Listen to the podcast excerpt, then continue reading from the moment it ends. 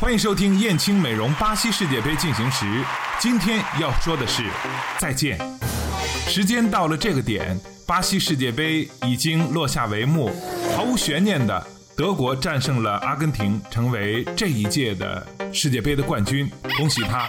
我要说的是，从六月六号到今天，我作为一个非球迷，甚至都不是伪球迷，我做了这样一档。趣闻播报，而且在播报过程中，我也得到了很多听众的鼓励。但是有两个听众的批评让我印象最深，其中有一个听众说我在前期播报的时候声音像太监，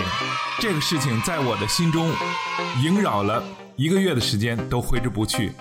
在前天的播报中，把意大利队长的名字给说错了。有一个听众马上就点出来说，一看就是不专业，这个也让我感觉到羞愧，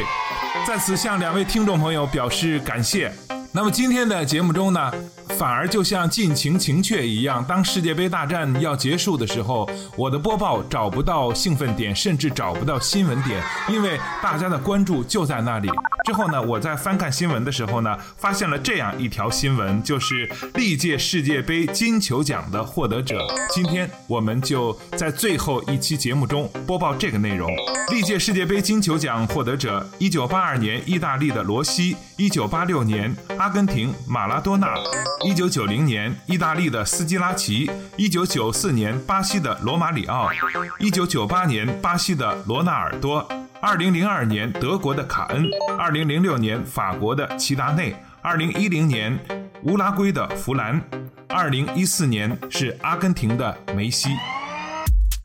好，今天的燕青美容巴西世界杯进行时就到这里，我们今天没有办法再说，下期再见了。希望听众朋友们关注我的下一组节目播报。